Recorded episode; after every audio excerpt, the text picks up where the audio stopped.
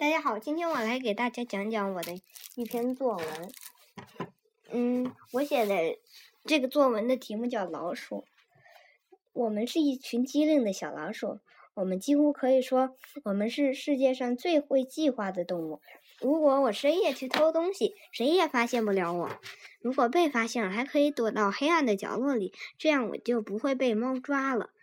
我的眼睛也很好，我可以不拿灯就出。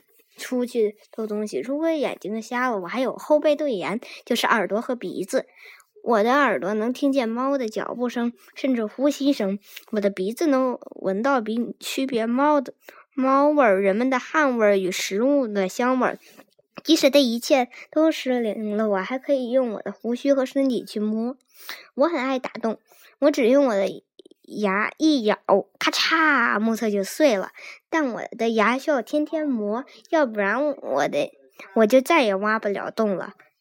所所以，只要人们的冰箱不是空的，我就饿死不了。